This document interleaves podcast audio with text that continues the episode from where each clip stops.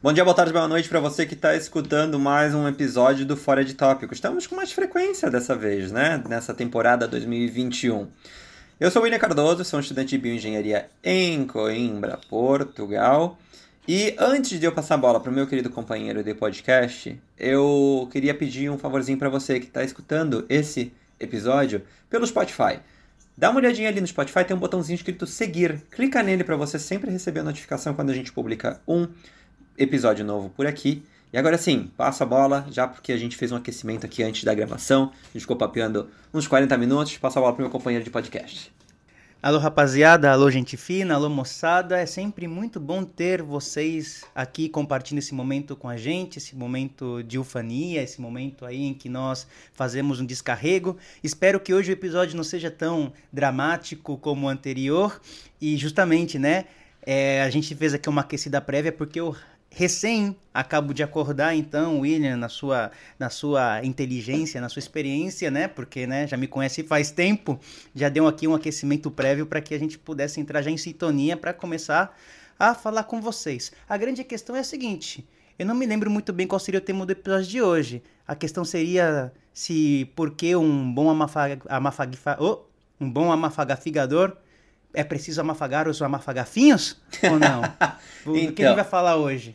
Então, eu queria já justamente sobre esses pequenas, essas pequenas gafes nossas, eu queria até fazer um comentário, porque é algo que eu noto quando eu vou fazer um, a, as edições, né, os cortes dos nossos episódios, para deixar claro, e eu já vou aproveitar e engatar um negócio aqui que não estava previsto para o episódio de hoje, porque já, já antecipando, o episódio de hoje é falar Brasil 2022, as nossas perspectivas como militantes é, para as eleições do Brasil e a, a, os nossos anseios como militantes, não só para as eleições e tudo mais, mas a gente já vai entrar em outro assunto.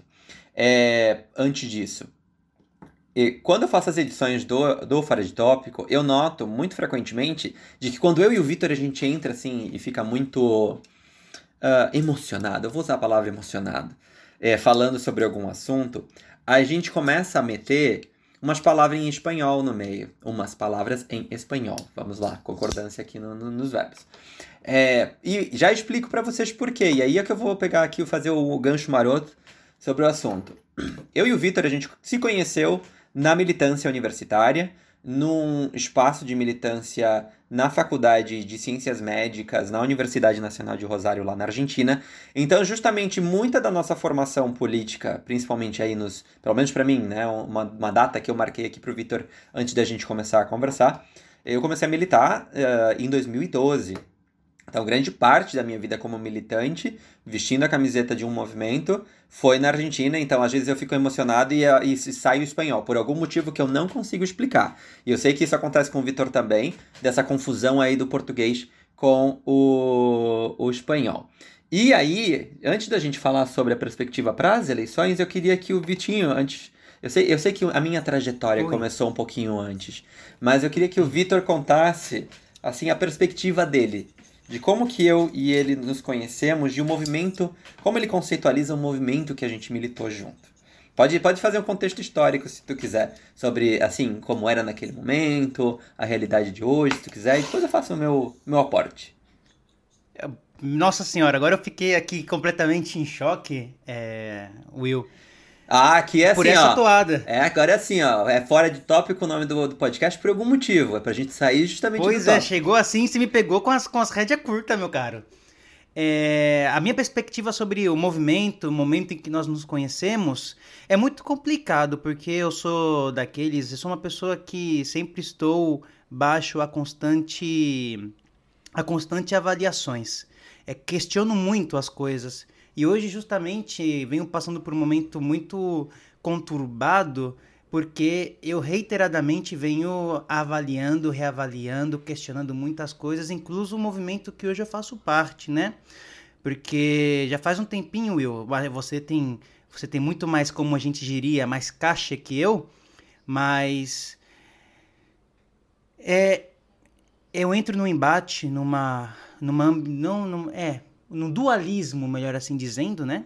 Aproveitando ainda a língua é, literária, desse artifício literário, porque às vezes eu trato, eu tenho É, eu tenho muitas vezes no momento de nervosismo, de raiva, de querer justificar ou de querer taxar logamente o movimento como produto daquilo que ultimamente os seus militantes vêm fazendo com ele.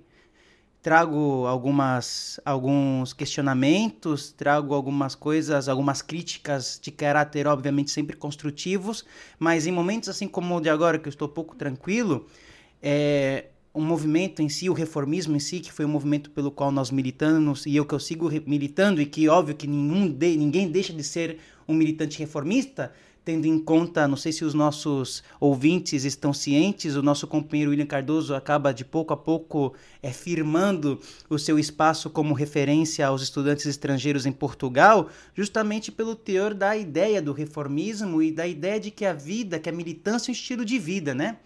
É, o reformismo, para mim, é uma base que transcende e que contém todas as minhas convicções ideológicas.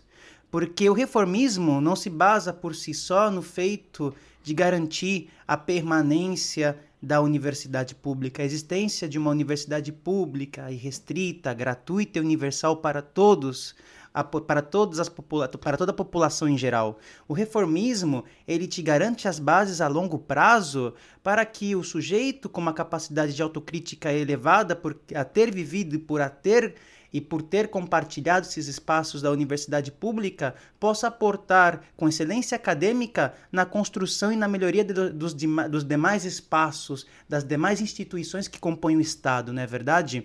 Para mim, o reformismo no momento que a gente se, que a gente se somou é, na Faculdade de Ciências Médicas, no momento em que eu entrei, entrei em 2015, finalzinho de 2015, já em 2016 já começamos a ter um embate muito complexo na faculdade, principalmente relacionado à xenofobia, em que expoentes aí da Argentina começaram a atacar os estudantes estrangeiros, principalmente os brasileiros. A universidade começou naquele momento a falar sobre o exame B2, algumas, algumas, alguns personagens políticos da faculdade querendo botar um exame de ingresso para os estudantes é, estrangeiros, alguns outros comentando em que os estrangeiros tinham que pagar uma, uma, uma cota por mês, né, uma mensalidade por mês para poder estar estudando nas faculdades públicas argentinas.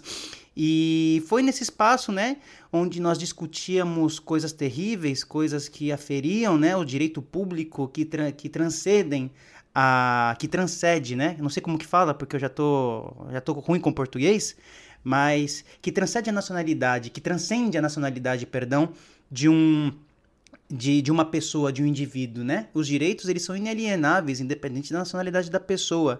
E foi algo que o reformismo me ensinou. Foi algo que incluso está na Carta dos Estudantes de Córdoba, em 1918. Uma perspectiva da construção de um modelo latino-americanista para que possa sustentar e garantizar os direitos daqueles que a faculdade pública, que a universidade pública tem que proteger, que é o povo trabalhador, que são os filhos dos trabalhadores, que são aqueles que sofrem, aqueles que realmente e que até o dia de hoje mantêm esta o Estado como assim só, principalmente os países latino-americanos, que são países que vivem na extrema desigualdade. E para finalizar, que mais além de ser esse, essa margem de contenção ideológica na minha vida, que hoje passa por constantes períodos de avaliação, de críticas, de questionamento, é, uma, é um marco no qual eu levo comigo e que me deu as possibilidades para construir laços muito importantes na minha vida e pelos quais eu não saberia e não consigo imaginar sem tê-los. Como, por exemplo, essa amizade que eu levo de vida, né?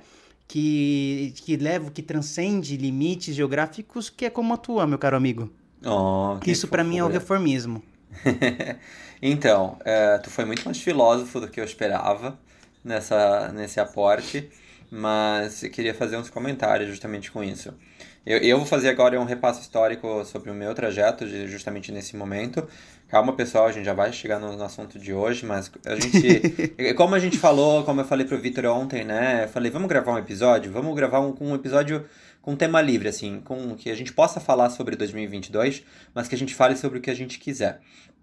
E justamente, e sobre os nossos anseios como militantes, né? E as nossas angústias como militantes, as nossas, é, é, os nossos momentos de, de, de, passar raiva como militante. Porque eu comecei, e, e, eu acho que, eu não lembro se eu já falei isso aqui no, no podcast, né?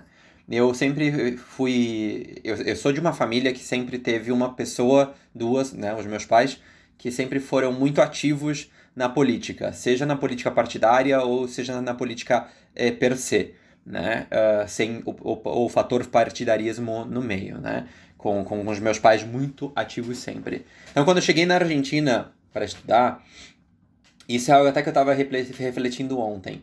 Quando a gente tem tipo 18, 19 anos, naquele momento eu achava que eu já sabia um monte de coisa, né, sobre política. E aí depois a gente vai vendo, né, porque eu tava mexendo no meu Twitter, aí eu comecei a ver umas coisas absurdas que eu falei há um tempo atrás, mas que bom que a gente muda e que a gente cresce, né? Esse, é, esse é o bom da gente poder olhar para trás e ver que a gente cresceu. Mas enfim.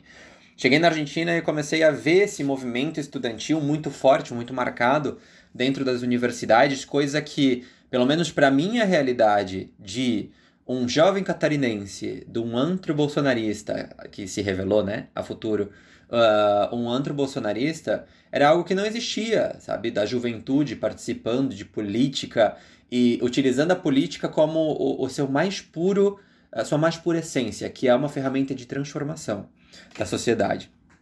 E, e o meu olho brilhou naquele momento, falando, eu quero participar disso, sabe? Então, lá em 2012, eu comecei a fazer parte desse, desse movimento, do Movimento Nacional Reformista. É, e por que, que eu remarco isso? Porque eu já recebi alguns comentários por conta do, do podcast e por conta de outros momentos que eu faço alguns comentários de que eu e o Vitor a gente está aqui, de que a gente é, é, petista e não sei o quê. E sendo que a, a nossa militância, a minha e do Vitor, nunca passou pela militância brasileira é, com força. Obviamente, a gente faz os nossos comentários com respeito à situação brasileira, porque nós somos brasileiros, uma coisa óbvia. Mas a nossa militância sempre passou pela Argentina pelo espaço de militância na Argentina, um espaço baseado no reformismo, baseado na reforma universitária, baseado em três conceitos que, que eu até fui buscar eles literalmente para não errar uh, as incríveis palavras de Guilherme Esteves Boeiro, que foi justamente um dos grandes referentes, e é um dos grandes referentes ainda, do movimento nacional reformista, e também um dos fundadores do Partido Socialista Argentino, que é justamente pensamos para atuar e atuamos para transformar. O caminho se faz andando e andando se condiciona e, e, o andar se condiciona com o tempo e com o espaço, justamente por essa questão que eu falei antes da gente poder olhar para o passado e ver o quanto a gente cresce e do quanto a gente muda com o passar do tempo e da nossa realidade. E por último, que é algo que o Vitor até já comentou, que a militância não é uma parte da vida, é uma posição nossa ante a vida. A gente nunca escolhe por ser militante, é, em tempo parcial, em meio período. Nós somos militantes a partir do momento em que a gente começa a se posicionar. Você pode não ser um militante partidário, você pode não ser um militante de um partido X ou de um movimento X, mas a partir do momento em que você defende certos direitos, defende as minorias, defende as pessoas mais vulneráveis, você está sendo um militante. E que bom que as pessoas consigam entender isso, de que não necessariamente elas precisam estar vinculadas com um, um, um movimento. E eu lembro, agora sim, voltando um pouquinho para uma parte mais lúdica, de que eu lembro exatamente o momento em que o senhor Vitor apareceu na faculdade, para as primeiras reuniões e primeiras atividades dele na agrupação. Como o Vitor falou, foi ali por 2015, já fazia dois, três anos que, que o Vitor militava, e naquele momento é, é, é algo comum para quem já visitou a Argentina, de que uh, ou de quem estuda, obviamente, na Argentina, de que nas universidades públicas os movimentos estudantis tenham seus espaços dentro da faculdade, né? Com umas mesinhas para o povo ir, tirar dúvida e poder levar os seus problemas, o que está acontecendo dentro das salas de aula para tentar buscar uma solução para os problemas, enfim. E justamente eu tinha o meu momento de estar lá, né, que a gente se dividia entre o movimento, para que eu pudesse estar lá sentado na mesinha. E eu lembro especificamente o momento em que eu estava no Quas 2, que é um dos prédios da faculdade, aonde justamente existem uma, uma parte da, das aulas. Sentado na mesinha do, do, do MNR, desce é, Vitor com uma outra companheira que militou de Mendoza.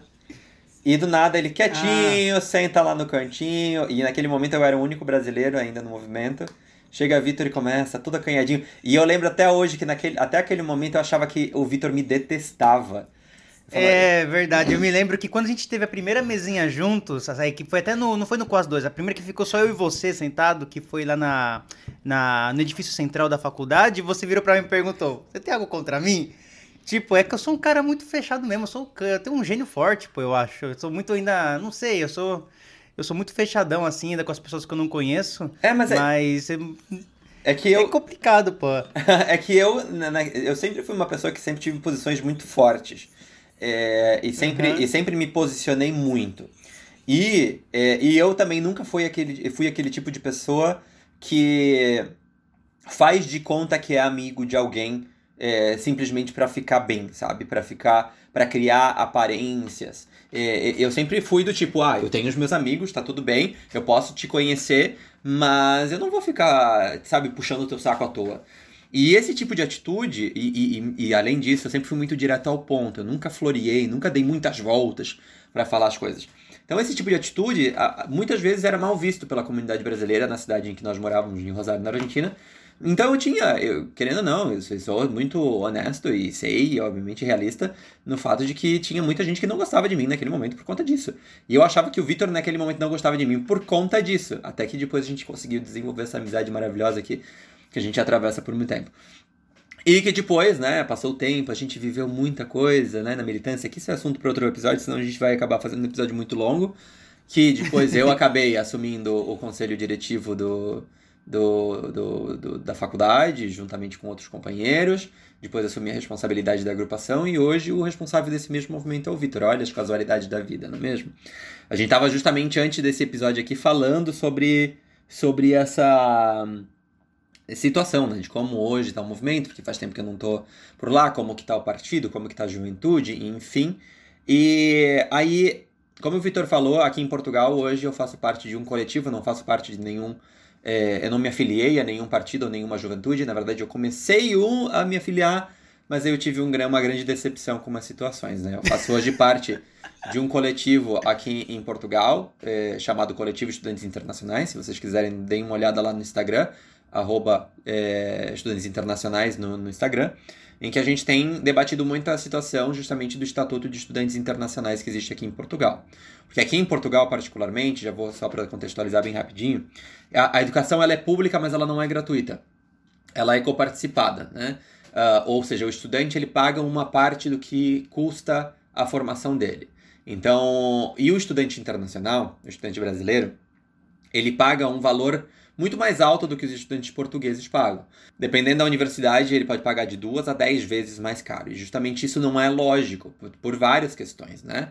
Por questões que estão dentro do, do estatuto, de que fala de que o custo cobrado dos, dos estudantes internacionais deve ser o custo real da formação, mas aí a gente vê o mesmo curso em diferentes universidades com um custo diferente.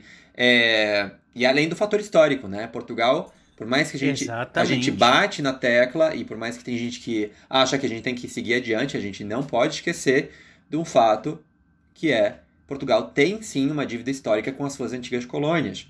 E justamente parte dos problemas que a gente atravessa e construiu como sociedade e mantém ainda perpetuam na nossa sociedade são ainda da época Brasil colônia. Querendo ou não, ainda são parte dessa época e parte da nossa realidade. Então a gente vem debatendo muito isso e eu tinha, em paralelo, começado a, a, a participar da juventude socialista aqui em Portugal. Justamente porque era o espaço de militância que eu tinha na Argentina, de que era um espaço. Porque eu acho que é sempre bom a gente separar duas coisas, né? Uma coisa são os ideais que nós temos e outras coisas são os referentes que nós temos. Porque muitas vezes quem vai nos defraudar vão ser os referentes e não os nossos ideais. Porque os ideais a gente mantém, eu nunca vou deixar de acreditar de que a educação ela é um direito de todos, de que todo mundo tem que ter o direito de poder ter uma boa educação básica e um bom acesso a uma educação superior, porque a educação transforma. Esse ideal eu sei que nunca vai me defraudar. Agora, o meu referente sim pode, porque isso foi o que aconteceu aqui. Obviamente, eu, é, de, o, o, projeto acabou indo para o parlamento aqui de Portugal, o nosso projeto de reforma desse estatuto, para tratar de ser um pouco mais. É, buscar um pouco mais de justiça social com, com respeito a ele. E o Partido Socialista votou contra, né? É, com uma justificativa muito rasa. Mas enfim.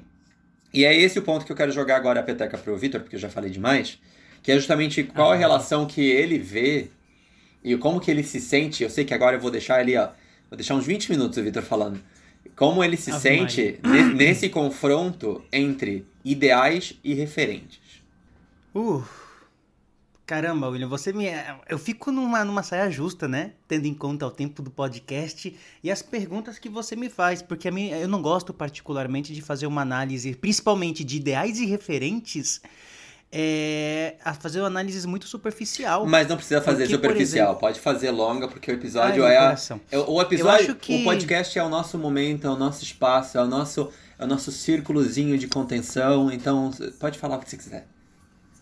Cara, é muito complicado.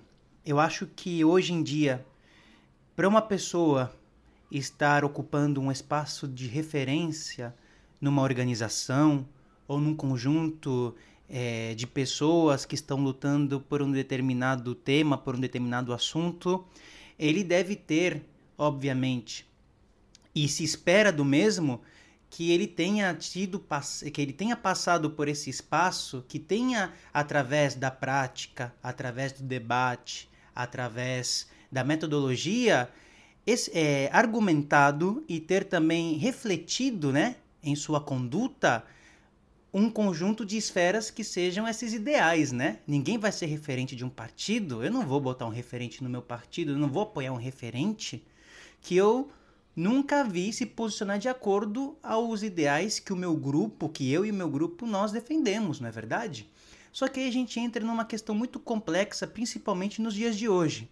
Seria muito hipocrisia da minha parte tentar fazer uma análise histórica, é, ainda que eu tenha referências, como por exemplo a a militância por parte, já que você comentou no começo do episódio, de Guilherme Esteves Boero, que foi o fundador do Partido Socialista Argentino e que foi um dos responsáveis por unificar o Partido Socialista.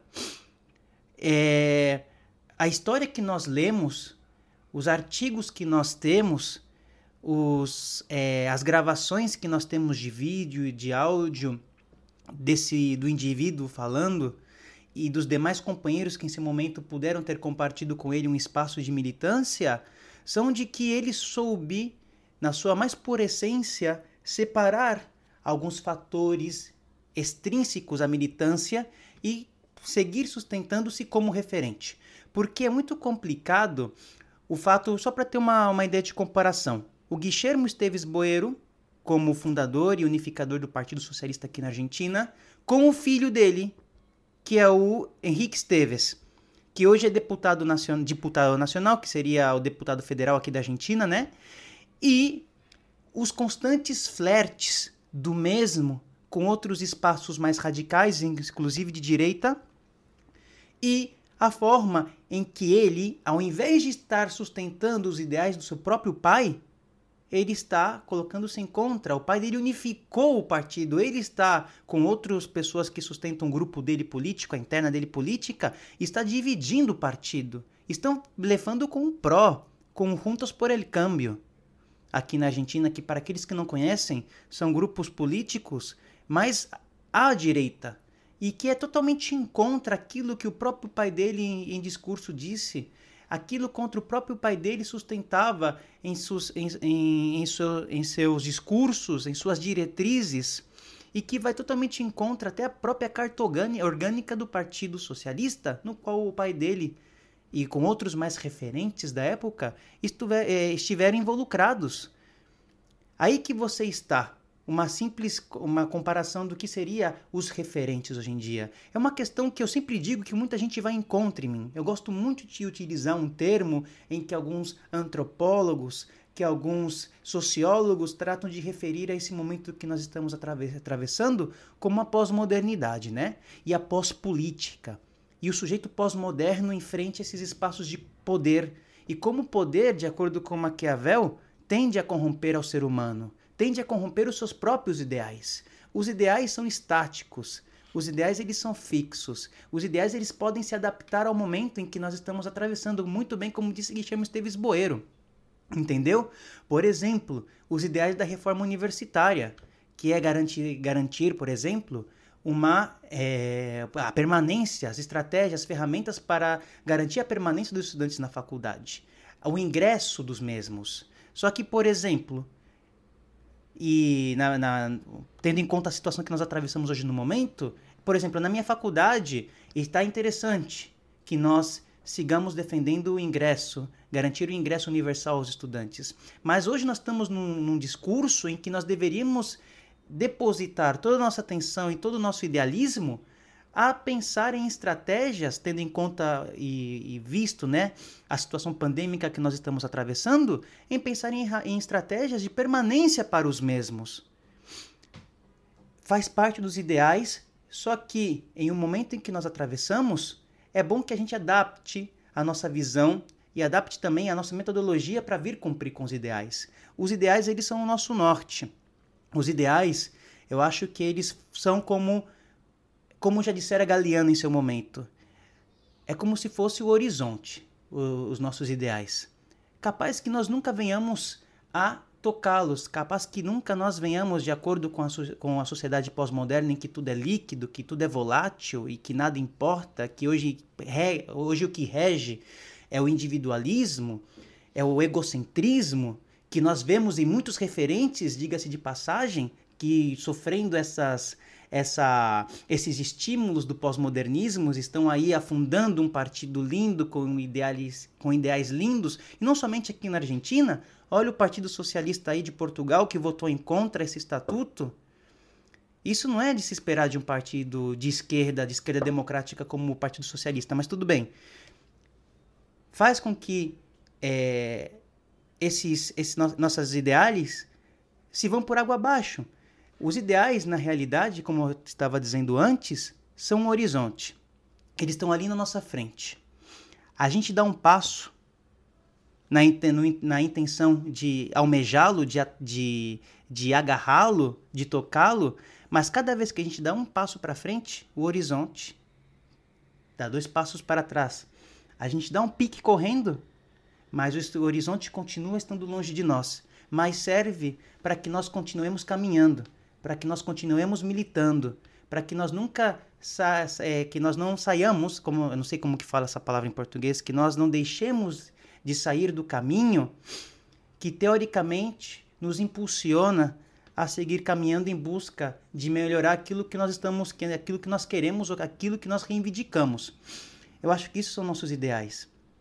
É, os ideais estão aí, só que os referentes em algum momento o defenderam, o sustentaram, mas frente, né, a, a essa cortina de fumaça, a, esse, a essa, como se diz quando está dirigindo de carro, da neblina, né? Em frente a essa neblina, tendem a se guiar por outros caminhos e principalmente aí eu faço uma análise mais é um pouco mais firulenta no sentido de que eu acho que é um vício, que acho que é um sintoma da sociedade pós-moderna em que o que importa na realidade para ele deixa de se importar o partido, deixa de se importar o coletivo, o que passa a importar para ele é, é a si mesmo, é o estado em que ele está, é a figura em que ele se tornou, é a fama que ele tem e isso em detrimento dos outros. Isso faz com que na realidade o partido, a organização, o movimento fique doente e cada vez mais perca a incidência dentro dos seus espaços. Bem superficial, não tentei alongar muito não, William, porque senão o negócio ia ficar longo. Me perdi no meio dos meus pensamentos aqui por tentar encontrar uma, algo mais curto, um, um caminho mais curto, mas eu acho que essa para mim é, a, é, é o embate, né, entre os ideais e as referências que nós hoje temos, né? E a referência é complicado no sentido de que eu gostaria de deixar mais um adendo, que a referência hoje que nós temos partidária, para mim, virou mais que nada um, uma pregação para convertido.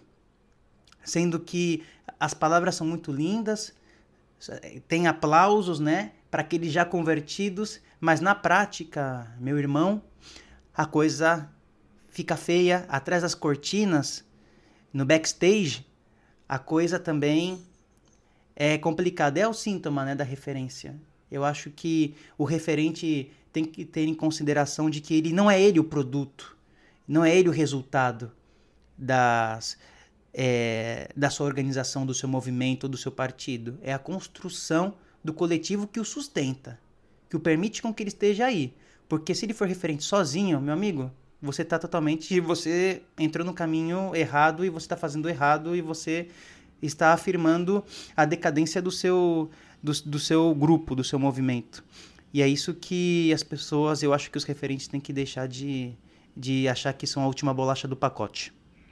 É, eu acho, e pelo que a gente viveu já, tanto na época da Argentina, é, quanto aqui, tem alguns momentos em que a gente nota de que certas pessoas elas estão na militância e vão ganhando certa visibilidade e que o foco delas deixa de ser é, a defesa dos ideais uh, e começa a ser conseguir poder e manter-se no poder.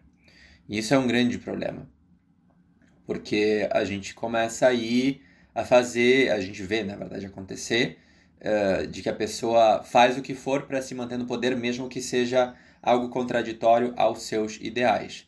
Porque eu vejo isso, a gente viu isso inúmeras vezes na Argentina, infelizmente, e aqui também, obviamente, como eu falei anteriormente, eu não posso botar no nome de um partido ou de um movimento é, a minha, a minha, o meu desgosto para com uma situação, como foi o caso de há 10 dias atrás, quando foi votado a reforma do Estatuto Estudante Internacional aqui em Portugal, projeto que a gente esteve trabalhando com vários estudantes de diferentes universidades, ver o Partido Socialista votando contra algo que deveria ter votado a favor, porque era votar a favor de uh, reformar ou votar contra e nas entrelinhas dizer que o estudante internacional ele não tem eh, ele não é um estudante ele sim é uma mercadoria e isso é, acaba sendo muito é complicado para poder trabalhar na cabeça de um militante. Eu sei que isso acontece com basicamente todo mundo que milita, né, de, de, de poder desvincular isso. É, eu não posso é, achar que é o partido representa aquilo. E sim, os interesses das pessoas que lideram ele, sim, tem aquele, aquele ponto, aquele debate, aquele, é, é, é, é aquela, aquele discurso. Mas, obviamente, existem alguns momentos em que se torna insustentável, né? Tanto é que, uh, enfim, depois daquilo até cheguei a conversar com o responsável da juventude, e aí, como uma, uma colega minha do, do, do coletivo falou, eu não, que eu não posso, obviamente, esperar uh, ou, ou transcender, né? Essa, é, todo o meu ódio, todo o meu desgosto, todo o meu rechaço ao que aconteceu e a resposta que eu tive desse referente da JS aqui em Coimbra ao que é todo o movimento, porque obviamente a gente sabe que dentro de um partido, quando ele é muito grande, muito antigo, existem várias internas, né, que, que algumas pensam a favor, outras contra, enfim. É, e falando nisso, e já dando um passinho mais para frente, a gente vai começar a ver agora, principalmente depois do que aconteceu essa semana, que era meio algo já sabido, né, que são as campanhas eleitorais de 2022 que começam. Uh, por mais que ainda tem muita água para passar debaixo dessa ponte, porque né, as eleições são daqui um ano e seis meses, ou seja, 18 meses, mas em um ano e uh, meio dá para acontecer muita coisa ainda no Brasil. Mas obviamente a gente nota de que existe, de que existiu, melhor dizendo, lá atrás, um movimento muito grande de diferentes poderes sejam eles poderes declarados, né, como justamente a justiça brasileira, é, o legislativo, para que uma figura é, não pudesse ser candidata, que foi no caso o Lula nas eleições de 2018, e remarco aqui novamente, a gente não está aqui para fazer defesa de político nenhum dos dois, nenhum dos dois que hoje vem polarizando, ok? Não é esse o foco. É, e que esses mesmos poderes, né, os, os declarados e os que estão ali por trás é, das cortinas, é, hoje eles não veem mais é, essa mesma realidade, ou seja, eles não veem mais a, que seja algo possível de pensar em, um, em reeleger o atual presidente da República por todas as cagadas que ele fez e por tudo o que o Brasil vem atravessando nesses últimos dois anos e meio de governo. Né? Então, por conta disso, a gente teve ali Lula retomando seus direitos políticos. É, só que aí vem um ponto que é o que eu quero entrar, na verdade. A gente tem uma realidade em que a gente tem um cenário extremamente polarizado entre uh, Bolsonaro e Lula, com alguns outros candidatos polulando aí por segundo, por terceiro e quarto lugar. Alguns candidatos deles que hoje nem, sabem, nem sabemos se vão realmente se candidatar, como é o caso de Luciano Huck, Sérgio Moro, o qual eu tenho, assim, eu tenho a impressão de que não vão, no final das contas vão acabar não indo, é, pelo menos, não sei, talvez eu, eu, esteja sendo muito ingênuo, mas eu tenho a impressão de que Luciano Huck não vai se candidatar como presidente, é, a presidente da República. Mas, enfim, mas aí a gente vê um grande ponto, que é uma situação muito delicada, que é o fato de a gente tem uh, o egocentrismo das cabeças de partido, é, e aí eu falo de todos, é, todos os que fazem oposição, obviamente, ao atual governo, tá? Remarcando isso. E que estão pensando só no seu umbiguinho, e, enquanto isso, a militância desses partidos e desses movimentos se matam entre si, quando na verdade o que deveria estar acontecendo é uma tentativa de uma construção de uma frente ampla para que a gente puder, possa chegar a um segundo turno já de qualquer forma sem o, o, atual presidente da República nesse segundo turno, sabendo que isso é algo possível. Já existem pesquisas que mostram que isso é algo possível, de que não é nenhuma fábula, nenhuma, nenhuma voz da cabeça de ninguém dizendo. E lembrando algo, porque é, seria lindo para qualquer militante de que a gente pudesse pensar na construção da candidatura do nosso referente partidário e de que ele ganhe a presidência da República e mude tudo e tudo seja perfeito e flores cresçam ao lado da estrada e tudo vire uma mil, mil maravilhas. Só que a gente tem que entender justamente isso é como o Vitor disse, né, de que o, o, ideal é o horizonte de que a gente dá um passo para se aproximar e o, o horizonte também se vai, vai modificando o seu lugar. E é algo que eu até já falei aqui no, no, no podcast em um outro episódio, acredito eu, de que existem muitos momentos em que numa jornada política, quando a gente pensa nas eleições, que é o momento de celebrar a democracia e de tirar um, um genocida do poder, nesse caso, é... muitas vezes a gente tenta entender de que, é, fazendo assim uma analogia, de que não é uma viagem direta de um ônibus que sai da sua cidade para onde você quer chegar. Muitas vezes a gente tem que parar para pensar que, que a gente vai ter um cenário que não é aquele que a gente quer. Que é, a gente tem que fazer baldeação, chegar num lugar, para depois pegar outro ônibus e chegar mais perto, e depois chegar mais perto, até chegar no lugar que a gente quer. E isso é o que a gente precisa entender. Tudo bem, talvez a sua o seu coração militante diga para você, assim, grite que, que tem que ser o seu referente partidário o que deve ir é, na cabeça dessa frente ou, enfim, e chega à presidência da República. Mas a gente tem que entender a realidade que a gente vive hoje. E a gente entende que a realidade de que a gente vive hoje é extremamente complicada. A gente tem dois candidatos liderando as intenções, né, o presidente e o ex-presidente, que, assim, digo aí, meto a minha opinião pessoal aqui. Eu esperaria que nenhum dos dois ganhasse. Mas que num segundo turno, entre um genocida corrupto e um corrupto, eu ainda assim tenderia a votar em alguém que não é genocida, não é mesmo? Mas a gente tem a possibilidade, em vez das, das militâncias estarem é, se matando entre si, de que esses movimentos de base, que seria, assim, novamente aqui eu vou ser utópico como militante, que seriam os movimentos de base os que deveriam mandar uma mensagem, é justamente a da possibilidade de uma construção de algo maior, de algo que pudesse convergir diferentes espaços de militância.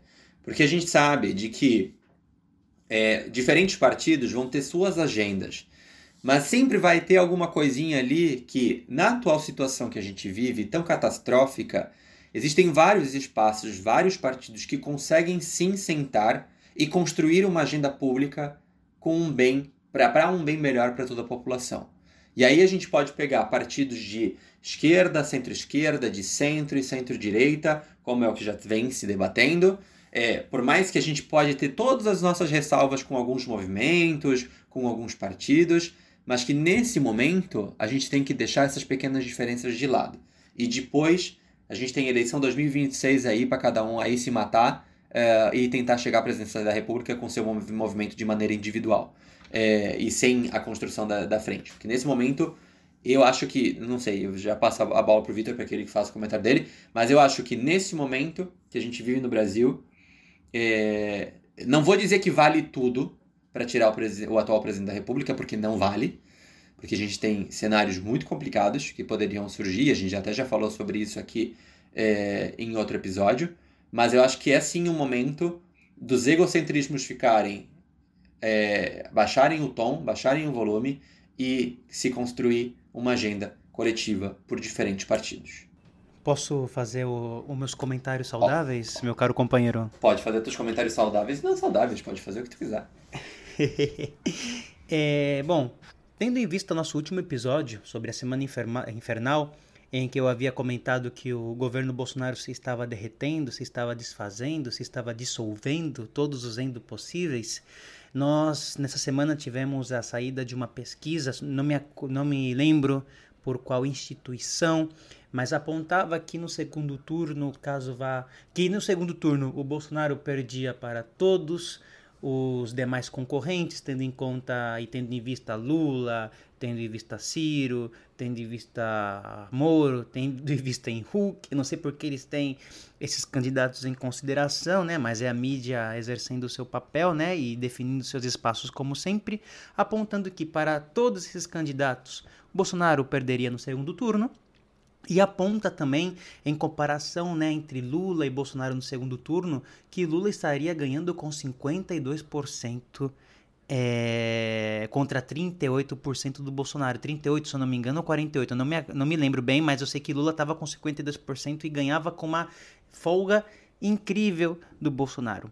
Eu acho que a única coisa que nós temos que ter em consideração para analisar o cenário político de 2022 é esse fato, essa verdade, esse dogma presente hoje frente à incapacidade política de resolver a pandemia, frente à incapacidade política de dar uma contenção econômica, de uma política que possa reverter, porque o Brasil é, é a única potência do mundo, tendo em conta do G20, que está retrocedendo na, na economia.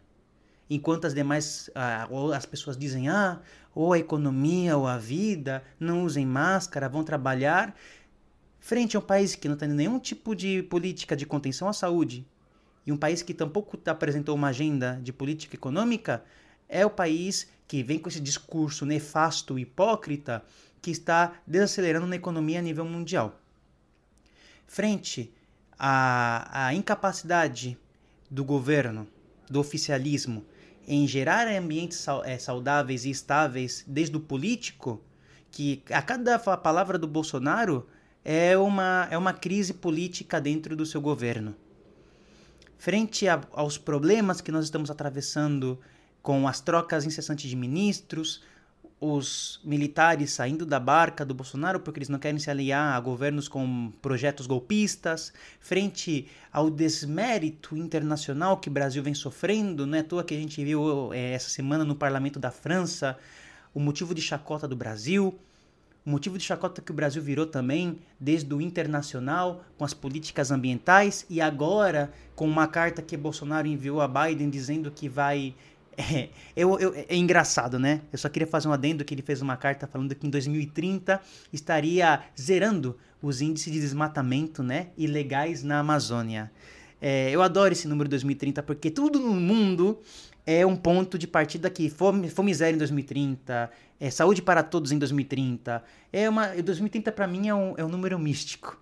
Ou seja, Frente a todos esses motivos, a todos esses fatores pelos quais eu estive mencionando aos senhores, meus caros e minhas caras ouvintes, demonstra que, a cada dia que passa, o governo Bolsonaro se dissolve. É o único marco que eu me atrevo a tratar de projetar a longo prazo para já ano que vem, graças a Deus, porque já está acabando esse ciclo e me preocupa por outro lado também, é, é complicado. Por outro lado, né, nós temos a recuperação dos direitos políticos do Luiz Inácio Lula da Silva e a forma em que ele vem se posicionando, né, como candidato a nível nacional e a nível internacional. É, a gente sabe que se Lula for, eu acho que a, a grande chave nessas eleições, tendo em conta que a margem estável dos 30% dos, do, do gado, né, dos boi e das vacas e dos burros, e dos jumento, né, que apoia essa, essa raça aí é, de equinos e vacunos que apoiam o Bolsonaro, é, nós temos essas margens. Eu acho que a chave secreta para 2022 será o Centrão, obviamente, infelizmente, e também a terceira via, não é verdade? Hoje nós temos, eu acho que quatro nomes que buscam e que estão lutando aí pela. É, vamos colocar, sim, quatro, cinco nomes que estão lutando pela terceira via. Nós temos Ciro Gomes, né? Que é do Partido Democrático Trabalhista. Nós temos Mandetta. Nós temos Huck. Nós temos Moro. E nós temos o tio tio Dória. O PSDB anda passando por um momento de crise interna muito complexo.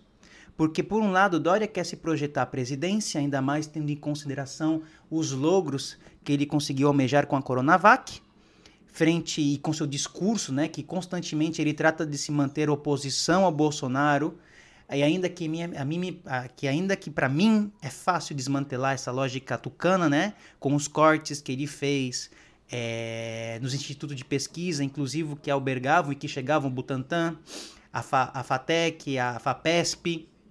Nós temos também o Eduardo Leite, do Rio Grande do Sul, que está aí diretamente em Rosses com o Dória, porque também está querendo se projetar como um candidato presidenciável a 2022. E o mesmo também anda de muito conchavo com o Hulk, né? Porque Hulk já veio cogitar em, em entrevistas que o vice perfeito para ele seria o Eduardo Leite do Rio Grande do Sul, que é do PSDB, não é verdade?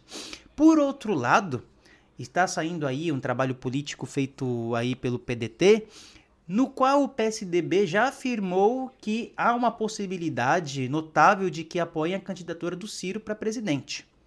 É um ambiente muito instável, isso que a gente anda vivendo. Porque, falando nesses nomes que eu digo Dória, Eduardo Leite, que seria o nome do PSDB, né, que historicamente sempre se projetou a política, né, e foi até pouco tempo um dos países, um dos países, um dos partidos mais relevantes dentro da política nacional brasileira, é, na, na história presente, contemporânea brasileira, né, desde a redemocratização. É, nós temos, por outro lado, né, o trabalho que o Ciro vem fazendo, porque o Ciro já vem dialogando com Rede, com PSB, com PV, com Democratas e com PSD em busca de um frente amplo, sustentando e demarcando cada vez mais a sua figura como terceira via. É onde vai esse caminho, né?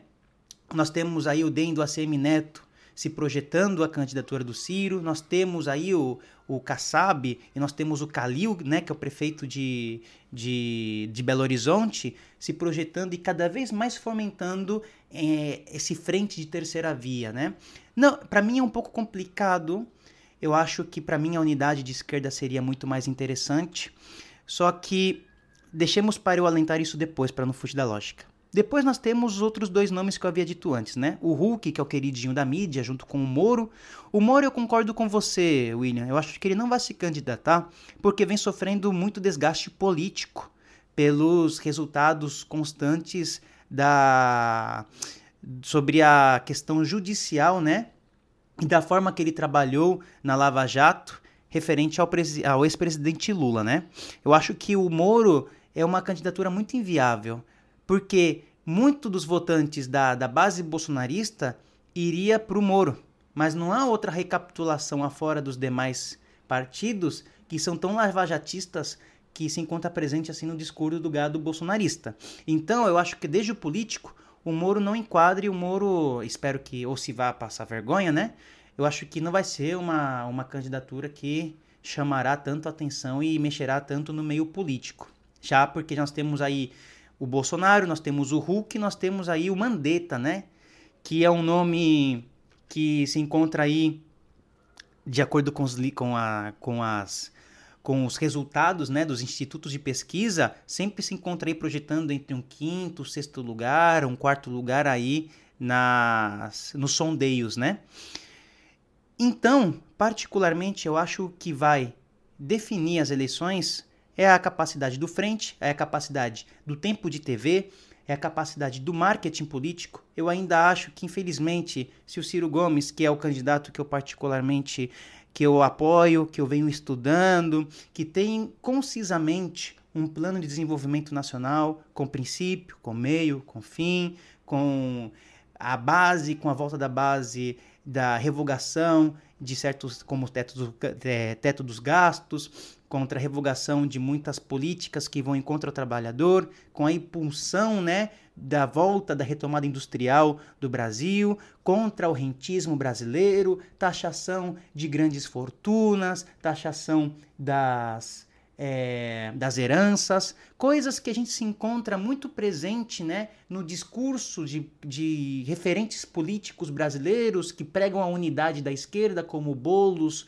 como o Flávio Dino, que vem ressaltando e enaltecendo né, essa unidade de esquerda, falando de projeto. Eu vi uma entrevista aí do Bolos para o canal do YouTube Meteoro Brasil, que é um canal muito bom e que eu gosto muito de assistir, pregando, falando, né? Falou uma hora lá do Ciro e do Lula e falou que o Lula seria um candidato mais viável e falou desse projeto, né? Que eu acabei de mencionar anteriormente, que é um projeto muito bem salientado e trabalhado e debatido, né? Pelo Ciro Gomes, que não prega apenas para convertidos, sempre está indo aí em rádios é, e na mídia, né? De caráter sempre oficialista, é, debater em contra ao que o oficialismo vem fazendo e, de, e demonstrando né, o, seu, o seu projeto, é, ele vem, por exemplo, o Boulos falando sobre esse, esses projetos, no qual que o PT teve não sei quantos anos no governo, quase 16 anos, se eu não estou enganado, que eu não estou bom de matemática, e nunca mexeram na herança,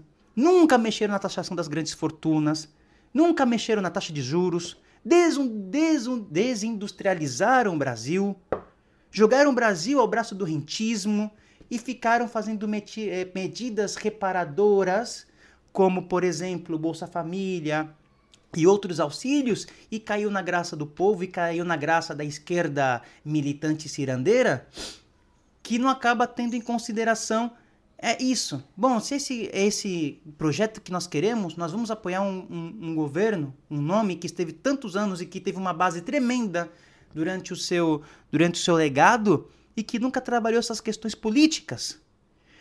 Eu acho que a questão, obviamente, para mim o melhor cenário seria no segundo turno tá Ciro Gomes e tá o Lula. Eu acho que o candidato que vem mais trabalhando politicamente, conversando, né, com outras referências, com outros espectros, em busca da, da união, em busca de um em, bus, em busca em busca de um programa é, amplo, de um programa inclusivo, com pautas já estabelecidas e que vem rompendo né, os estereótipos e as bolhas que hoje nos cercam, é o Ciro já com esse frente já sendo trabalhado. Eu acho que o Ciro conseguindo o apoio do DEM e do PSD, que são partidos que o DEM pre, pre, é, preponderantemente, eu tenho muitas ressalvas, mas eu acho que a gente conseguir é, furar bolhas, conseguir ganhar mais tempo de televisão, ganhar mais recurso, e o Ciro começar a trabalhar com outras perspectivas de marketing, eu acho que ele é um nome mais fortalecido da terceira via que nós temos. Só que o Lula transcende o PT, o Lula transcende qualquer perspectiva política no Brasil. O Lula é uma pessoa muito forte. E para mim é, é, é complicado, não, não sei o que pode vir a estar acontecendo. A qualquer momento pode estourar alguma outra denúncia contra o Lula. É um cenário muito estável. Então eu acho que são dois margens que apontam para 2022 e que nós temos que ter em consideração: o derretimento do Bolsonaro e a terceira via. São fatores que vão definir a política a nível de 2022, na minha humilde perspectiva, sendo em consideração que se Lula não sofre nenhum processo até lá, é o nome mais forte que há e vai ser aí entre vai ser uma disputa agarrice, agar, agarrada, vai ser uma disputa de codo a codo, de cotovelo a cotovelo, muito complicada entre essas três alternativas. Espero que particularmente o Bolsonaro se derreta cada vez mais. Já temos aí a CPI, né, do Covid, em que o Bolsonaro está com medo. Teve aí a, a, a, que vazou o áudio, né, do senador Cajuru, do Bolsonaro influenciando, né, nos demais poderes, como sempre vem fazendo, né, e nada acontece com ele. Demonstra-se e percebe-se que o mesmo está com muito medo, mas eu acho que tudo pode acontecer. Eu, não, eu gostaria muito de ter uma, uma receita, gostaria muito de ter uma projeção já concreta para ano, 20, para ano que vem, mas eu acho que a gente vai poder ter isso a partir de julho e agosto do ano que vem para poder começar a pensar e analisar o cenário político com mais incidência e com mais segurança. Totalmente, totalmente. Isso, é como eu falei, tem muita água ainda para passar por debaixo dessa ponte. É, politicamente, um ano e meio é uma eternidade, então muita coisa tem para acontecer. Eu fiz aqui até alguns, algumas anotações enquanto tu foi falando. Eu acho que no final das contas, por mais que dentro do PSDB existe essa grande. grande vou, vou ser bastante amável com o PSDB. Essa grande rixa entre o Dória e o Eduardo Leite, né? Para quem seria o candidato do PSDB nas presidenciais. Mas eu acho. Assim, algo me diz, né, na situação de hoje, que no final das contas, dependendo de como for a situação, os dois vão acabar concorrendo para a reeleição dos seus governos estaduais é, e o PSDB vai acabar é, apoiando alguma outra candidatura, é, enfim, para se encaixar de alguma forma, porque sabem, de todo modo, o Dória e, e o Eduardo Leite né, não tem uma projeção tão grande assim, pelo menos claro. pelas pesquisas que já saíram nesse momento. É, momento. Momento lúdico de piada, eu acho que seria engraçado ter a Angélica como primeira dama. Mas, né, momento lúdico só. Não vai pra... tocar o hino, William, quando for o, o, o, o Hulk for assumir o governo. Vai ter música do Digimon lá. Ah, pois é. Lá. Pela Angélica, né? Cantando uma só. É, exatamente. É, a gente vai de uma, de uma primeira dama que é intérprete eh, de, de língua de sinais para outra que canta Digimon. É, mas enfim, é, sim, concordo com o Vitor, a gente tem o derretimento do governo federal que eu não diria nem que ele é incapaz de resolver, né? Ele nega que existe um problema, de que ele se isenta de qualquer responsabilidade, joga a responsabilidade para os governos municipais e estaduais, mas que vem se derretendo, como o Vitor disse, que vem muito preocupado com a situação, tanto é que, né, vazou também ontem o vazou não, né? Porque foi a live, a típica live do presidente quando ele soube que é, o STF pediu para que uh, o Congresso brasileiro, eh, o presidente do Congresso, melhor dizendo, dissesse por que, que não foi aberto ainda nenhum dos pedidos de impeachment que já apresentaram, né? Isso é algo que me chama um pouco a atenção, e aí eu vou botar um dedinho na ferida de algumas pessoas aí que talvez escutem o podcast.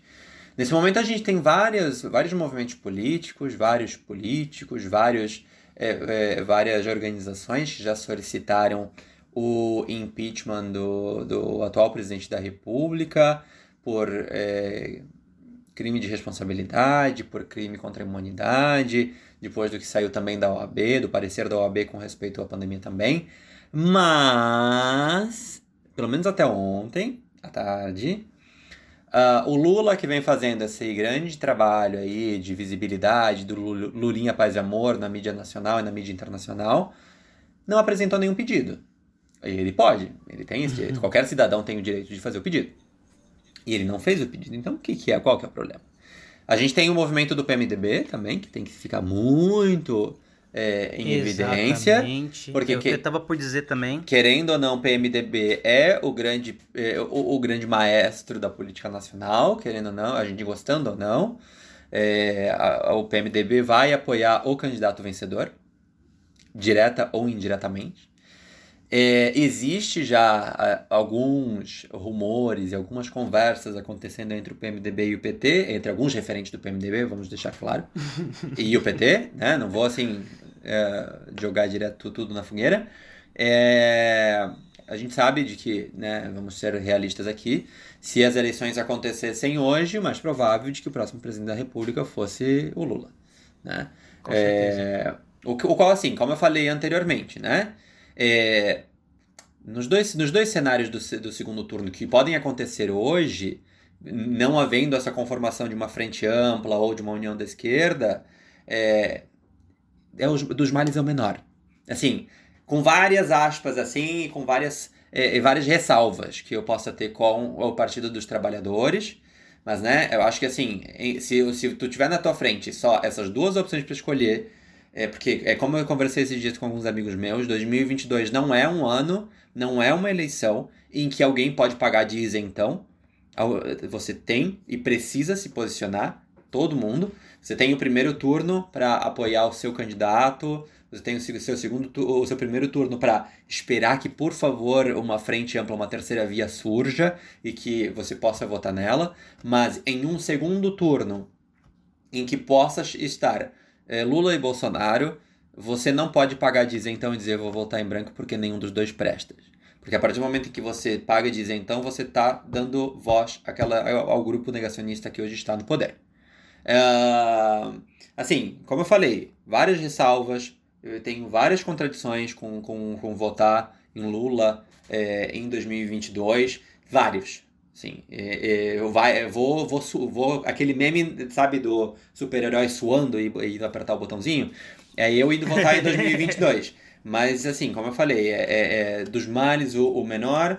É, e é, a, e a, a analogia que eu fiz do ônibus, né? É, dar o primeiro passo para um futuro melhor para uma pra próxima eleição. Como eu falei, insisto, eu espero que essa terceira via se conforme, eu espero que realmente possa ser fortalecida, que isso é, também gere apoio a, além do, do, do, político partidário, né? Porque querendo ou não, a gente sabe que a mídia joga muito também nas eleições.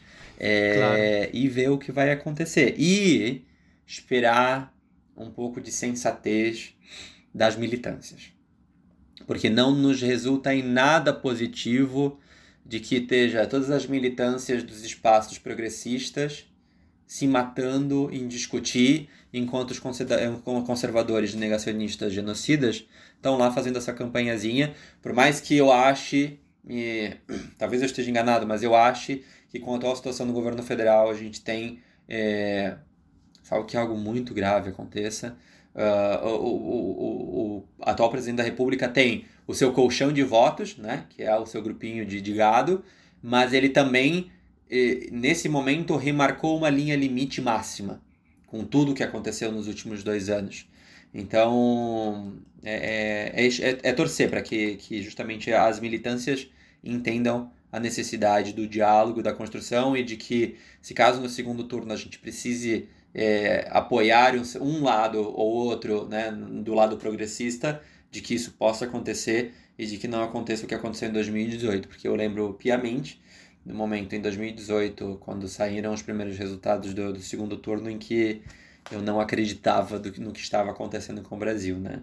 Aí eu tive tudo bem, talvez seja porque a gente tem essa visão um pouco mais, né, de estar um pouco mais em cima e, e ver o que está acontecendo, e entender o histórico de cada um desses políticos.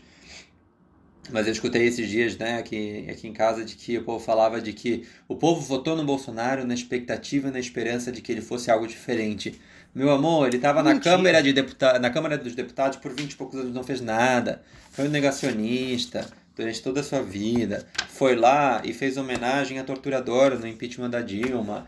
Com todas as salvidades de todos os problemas que pode ter a, a ex-presidente Dilma, não estou entrando no mérito dela, estou falando do discurso dele, sabe? Você quer votar pelo impeachment dela? Vai, mas não faz homenagem à torturadora da época da, da ditadura militar, né? É, mas enfim. Ai. É, nossa, tô até com a boca Eu posso fazer aqui um adendo aqui, por favor, vontade. meu caro amigo? Que você entrou na militância e já o, a minhas, os meus pelos das costas aqui se arrepiou todo. Eu particularmente, meu caro irmão, eu não tenho muita esperança na militância brasileira, muito menos na militância da juventude brasileira. É, principalmente das de esquerda.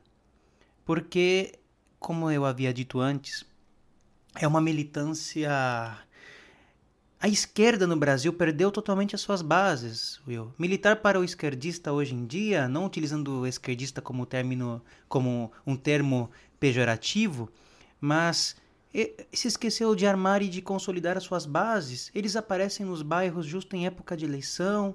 A militância é padronizada via Twitter e eles não tratam de organizar através de uma perspectiva pragmática e metodológica definir os seus alvos, atacam entre si. É uma militância que não trata de construir dia a dia nas periferias, nos seus bairros, até nas suas universidades, em todos os aspectos e muito menos na sua família, as bases do discurso para tentar convencer, para poder captar o voto. Eu não tenho esperança nenhuma na nossa militância. E cada dia que passa, a nossa esperança de, de jovens da militância não aconteceu. Não está acontecendo. Se for definir e esperar, ainda mais no ano que vai ser ano que vem muito importante, nós estamos, desculpa a palavra, muito, muito bem mal pagos. Eu ia falar outra coisa, mas aí, graças a Deus, veio outra palavra na minha cabeça para ele não me dar bronca depois. Mas eu não tenho esperança na militância da esquerda. A militância da esquerda hoje virou, como eu venho sustentando durante todo esse episódio, é uma pregação para convertido. Não rompe bolhas, não se põe ao desgaste que é necessário para confrontar as ideias opositoras, que hoje em dia são de caráter conspiracionista, de caráter radical. Sejamos a mudança que parta de nós, de nós da militância, a pulsão, a energia para a mudança de cenário. É... Eu, particularmente, não espero. Eu só queria fazer outro adendo, mais além dessa militância que eu ando muito desgostada do Brasil por exemplo, eu entrei em contato com o representante, com o responsável nacional da juventude socialista do PDT, o nome dele também é William. Perguntei para ele, contei a minha situação, eu sou filiado ao PDT, tenho até a carteirinha do PDT aqui comigo, que carrego com muito amor, com muito carinho. Perguntei para ele, ah, que eu queria me filiar, que eu comentei a situação que eu vivo no estrangeiro, mas eu tenho as intenções um dia de voltar e de poder é, aportar para o partido, de aportar, não sei se para a juventude, pela minha idade, mas eu queria poder ver e sentir na pele, e poder debater, participar dos espaços de formação é, da juventude nesse momento que hoje se faz muito importante e que, e que já é de pré-campanha. É, me falou de uma maneira muito burocrática que eu tinha que fazer, fui fazer, e eu, olha, que eu já tenho muita responsabilidade na vida e creio que seria melhor para minha cabeça não participar desses espaços, mas eu não obtive até agora nenhuma resposta, cara, para participar de uma, vídeo, de, uma, é, de uma chamada em vídeo, para participar e de discutir política.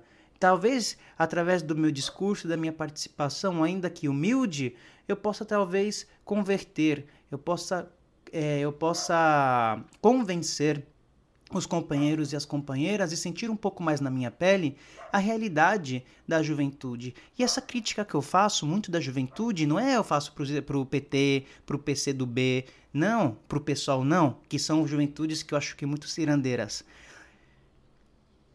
Eu faço muito para a juventude do partido que eu tô filiado. Para esses gordinhos ter tudo de internet e de Twitter, cara. Gente, não se constrói politicamente em Twitter. Não se define eleição em Twitter. Não se define eleição indo para o bairro três dias antes da eleição para militar e ficar entregando volante. Não é assim que se constrói politicamente, rapaziada. Não sejamos arrivistas nesse sentido. Pelo amor de Deus, eu não tenho esperança nenhuma com eles. Agora, voltando a outra dentro que eu queria fazer, eu acho que o MDB, o Centrão, o destino do Hulk e do PSDB são os fatores hoje mais preponderantes que estarão definindo o resultado eleitoral de 2022. É o que para mim vai ser. Ainda que o PSDB, muitas pessoas creiam que ah, não tem mais tanta incidência na política, porque olha o resultado vergonhoso do Alckmin nas últimas eleições, mas cuidado. O PSDB contém dois estados muito importantes: São Paulo e Rio Grande do Sul. São um dos, dos estados mais importantes da nossa federação. E ter o apoio deles é muito, é muito importante. Na última eleição nós não tivemos, eles não tiveram tanta incidência porque teve a ola bolsonarista, né, que rompeu qualquer tipo de perspectiva e de análise político.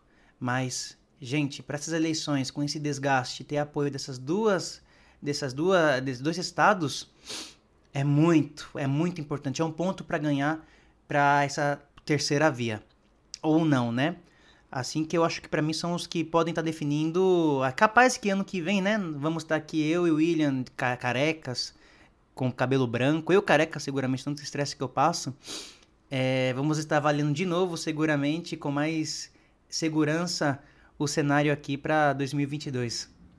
É, eu, fazendo uma análise também da juventude no Brasil e de como se portam né, nas redes sociais e de ficam batendo boca e tudo mais soa, é, parece que atuam como se fosse gincana de escola. Porque a minha equipe é a melhor, a minha equipe é que tem que ganhar, porque a minha é isso, a minha é aquilo, sabe? Atuam como se fosse uma grande gincana de escola. Obviamente, com todas as bases que possam ter, mas a, a atitude é uma atitude de é, adolescente de ensino médio em gincana de escola. Com respeito a, ao, ao, que tu falou sobre a militância do Brasil e tudo mais, eu tive a experiência em. Eu, antes de vir para Portugal, né? Eu estava morando no Brasil, antes da pandemia e tudo mais. Eu estava morando na cidade de São Borja, no Rio Grande do Sul, queridíssima cidade onde nasceu João Goulart e Getúlio Vargas. É, e nisso já mostra também, né, no meu tom também, que a minha proximidade com o PDT também é muito forte. é, não sou afiliado ao PDT ainda, uh, porque justamente nesse momento eu estou morando fora e acabei deixando passar e tudo mais. Mas naquele momento que eu estava lá, o, o PDT é um partido muito forte no, no Rio Grande do Sul, por uma questão histórica, né? Brizola, João Goulart, Getúlio Vargas, enfim. É, e na cidade de São Borja, por mais que ela não seja uma grande cidade, ela é politicamente uma cidade muito importante para o estado do Rio Grande do Sul. Então eu fui procurar também a juventude socialista da, da cidade de São Borja, justamente porque, tudo bem, eu entendo de que eu vinha numa lógica muito da militância universitária argentina, que é o dia a dia, que é literalmente de segunda a segunda tu sendo militante e fazendo algum tipo de atividade. É, então eu entrei em contato porque eu queria poder sentar com os referentes e falar, eu quero participar no que, que eu posso aportar, eu venho com muita energia, eu quero participar e eu quero fazer alguma coisa. Eu quero ser um referente, ou seja, eu quero transformar de alguma forma ou contribuir de alguma forma com os referentes, né? E com o espaço. É, porque eu entendo de que muitas vezes é necessário, de que quando o espaço está saturado, de que é necessário de que venha sangue novo, que pode ter ideias ou que tenha esse intercâmbio com outros espaços é, e para fazer algum tipo de atividade. Até hoje, eu estou esperando o, o, o, cara, o referente da JS, é, que era um vereador naquele momento, se eu não me engano, é, me chamar para tomar um café, porque esse, eu entrei em contato com ele. Então, duas ou três vezes depois a gente trocou algumas mensagens e sempre ele falava: não, porque a gente tem que sentar para tomar um café e definir o que vou fazer. Até hoje tô esperando. Né?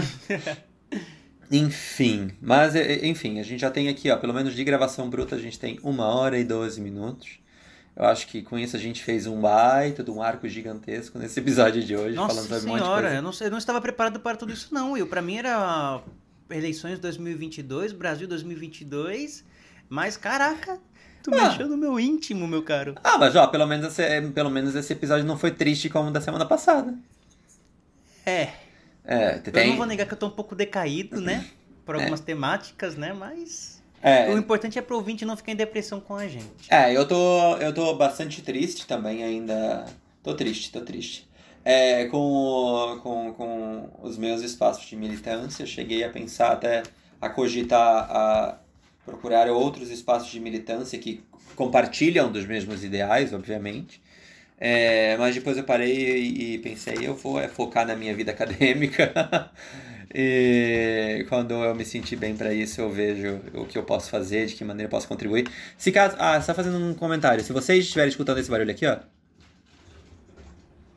no fundo, são os pombos no meu telhado, tá? É, eu, só, eu sei que poucas pessoas devem estar escutando até agora o final, mas se caso você escutou esse barulho durante o episódio inteiro, são os pombos no telhado aqui de casa que não dão trégua no horário do pôr do sol. Mas enfim, novamente e já para encerrar, eu agradeço a todos vocês que estão escutando o podcast. Peço que sigam aqui no Spotify ou em qualquer outra plataforma que você possa estar escutando o Fora de Tópico. Nos procure no Twitter, arroba Fora de Tópico. Lá a gente tem publicado é, muita matéria que a gente tem utilizado para os episódios. E lá você também encontra os nossos twitters para poder entrar em contato com a gente e olhar as nossas biscoitadas ou as nossas, os nossos surtos políticos também em alguns momentos. É, no, mas é, desejo a todos vocês uma ótima semana e deixo o meu queridíssimo Vitor terminar o episódio de hoje. Não, eu queria também aproveitar e agradecer a todos e a todas as ouvintes. É muito, para mim hoje o, o podcast é uma forma de contenção, é uma forma pela qual eu posso expor aquilo que eu sinto, aquilo que eu penso, nem sempre, não aquilo que eu sinto, aquilo que eu penso, mas aquilo que eu sei, né? Sobretudo que é importante. É, agradecer, sobretudo também, vocês durante já esse, todos esses episódios, a gente muitas vezes não tendo muita presença, às vezes indo, voltando do nada, só que nós hoje, por sorte, nos encontramos de novo e estamos voltando a ter mais presença e é muito importante. E quero também reivindicar e, e, pedir para vocês, com toda a estima possível, que sigam a gente aí no Spotify, que sigam a gente também em todas as nossas redes sociais, no Twitter, arroba Fora de Tópico, sigam também o William no, na, no Instagram, sigam a mim se vocês quiserem, não sou uma pessoa tão influente assim nas redes sociais, é arroba Virrenolf, e pedir também para vocês finalizar esse episódio com o seguinte, né? Que a juventude, que vocês jovens, que imagino eu que, a major, que deve ser a faixa etária majoritária que nos escuta, que tomem vocês também, que tomem o destino a militância de vocês com as próprias mãos de vocês, assim como já dissera Leonel de Moura Brizola, porque a forma também que como nos posicionamos hoje, mais além de qualquer tipo de análise política, transforma a curto e a longo prazo o que pode vir ser amanhã e o que pode vir a ser em 2022. Assim que eu espero vocês que estão no Brasil, por nós que não estamos, que possam fazer a diferença, que possam é, transformar o círculo de vocês, ainda que vocês creem que é pouco, mas a longo prazo, através do efeito dominó, as coisas vão dando e vão demonstrando os seus, os seus resultados. Agradecer de novo, que vocês tenham uma ótima semana. E é isso. Um beijinho no coração de vocês. Só um, um pequeno comentáriozinho, porque eu abri justamente aqui o nosso, o nosso dashboard com as informações do podcast. E agradecer o povo que está que tá, é, escutando a gente, né? É, porque eu até mostrei para o Vitor isso esses dias, e algo que nos surpreendeu é, é, a distribuição de pessoas que, que nos escutam, né? É, só para que vocês tenham uma ideia, quem está por aí ainda, 63% das pessoas que nos escutam estão no Brasil, é, 11% estão na Argentina, que são os dois lugares que a gente esperava, já que pudesse ter gente escutando a gente. Mas a gente tem claro. aí 21% da nossa audiência está nos Estados Unidos. E, e aí 2, 3% estão em Portugal e na Alemanha. Então, muito obrigado a vocês que nos escutam. E é isso. Cuidem-se. Eu Até me mais. sinto internacionalizado. Um beijinho. Tchau, tchau.